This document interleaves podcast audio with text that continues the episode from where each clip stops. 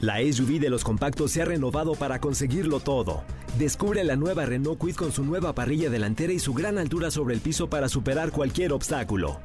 Cajuela de 290 litros y la nueva pantalla de 8 pulgadas con Smartphone Replication para disfrutar una gran experiencia. Con nuevos faros LED DRL para ver todos los detalles del camino. Logra grandes cosas con la SUV de los compactos.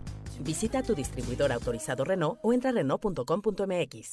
Estás escuchando Jordi en Exa, el podcast. Este, hoy, eh, fíjense, hoy es día de la ensalada César. sí, hoy es día de la ensalada César.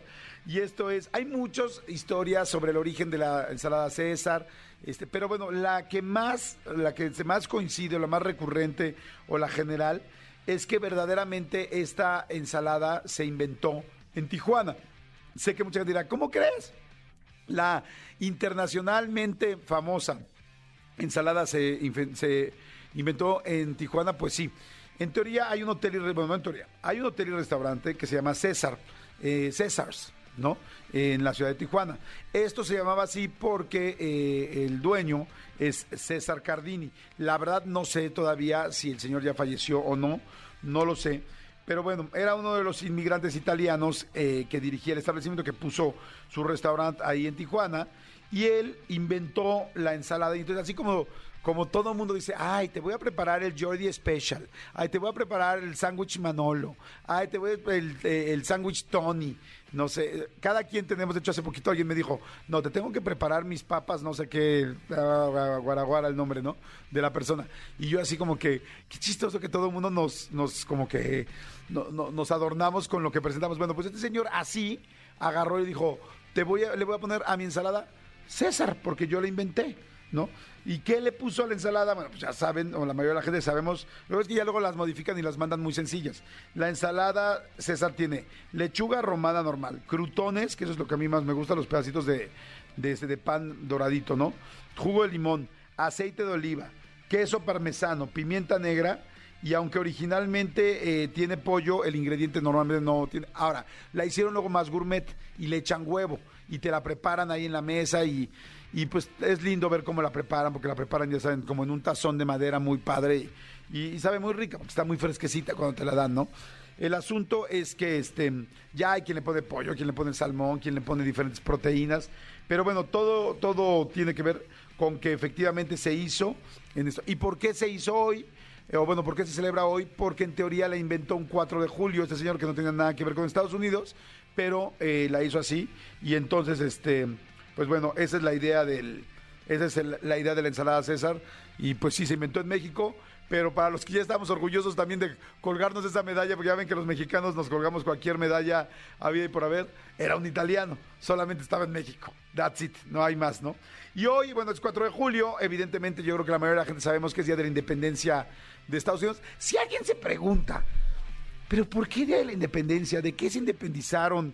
¿Qué onda? ¿Qué bronca traían? Porque mucha gente ubica la película del Día de la Independencia de Will Smith, que, es que por cierto es buenísima. De hecho, con todo respeto a los gringos, eh, yo sé más de, o sea, me emociona más la película del Día de la Independencia que su Día de la Independencia porque no tengo tanta, tanta, tanta información. No es que, al contrario, honro perfectamente su Día de la Independencia, evidentemente, pero no sé tanto como me gustaría saber. O sea, me sé más la película que el Día de la Independencia.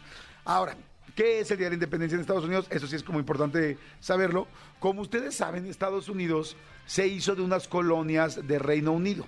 O sea, la gente de, Inglaterra, unas ciertas colonias de Inglaterra, se vinieron a conquistar América y Estados Unidos y se separaron de la gente de Inglaterra y entonces eran los famosos pilgrims, ¿no? Los este peregrinos, exactamente. Los peregrinos. De hecho, hasta hay una marca de, de pavo que se llama Pilgrims. Por eso, Pilgrim's Bride.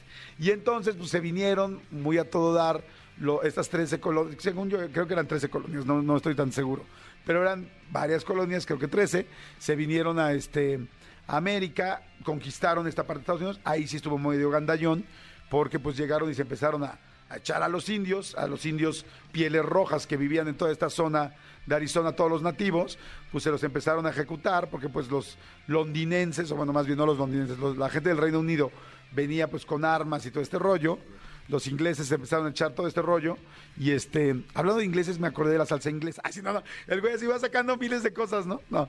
Este, entonces se vinieron los ingleses y este, y al estar aquí los ingleses, pues llegó un momento donde se empezaron a separar y querían independizarse por ser colonias eh, inglesas y hacer su propio país. Eso es el Día de la Independencia y el Día de la Independencia pues, sí hubo evidentemente una, pues, un, un enfrentamiento entre las colonias británicas este, y, o sea, las colonias británicas que están en Estados Unidos, o bueno, lo que después se hizo Estados Unidos, en América, y el reino de Gran Bretaña, entonces ahí se dieron sus llegues y ahí se fundó Estados Unidos, y por eso, de alguna manera, si ustedes ven, los ingleses no soportan a los gringos, ¿eh? O sea, no son así como muy de su devoción, porque los ingleses dicen pues que se fueron, que los dejaron, que negaron su cultura, se quedaron con el idioma. Y si ustedes se fijan, los ingleses son muy distintos a los norteamericanos, ¿no? Son muy, muy distintos y tratan como de poner, sobre todo los ingleses, muy bien su raya de We are British. Y no, nosotros ya no nos mezclamos con los gringos. Y como además a los gringos no les fue bien, sino les fue increíble y se convirtieron en una de las potencias y por muchos años la potencia número uno del mundo, pues a los ingleses tampoco les cayó bien. Entonces, bueno, felicidades el 4, por el 4 de julio a toda la gente que nos escucha, todos los de Estados Unidos, a todos los norteamericanos. Hay norteamericanos que nos escuchan, o sea, no solamente mexicanos o latinos que nos escuchan, sino gente norteamericana, nacionalizada, que ama Estados Unidos que nos escucha. Yo creo que sí. Y les mando muchos saludos y feliz 4 de julio.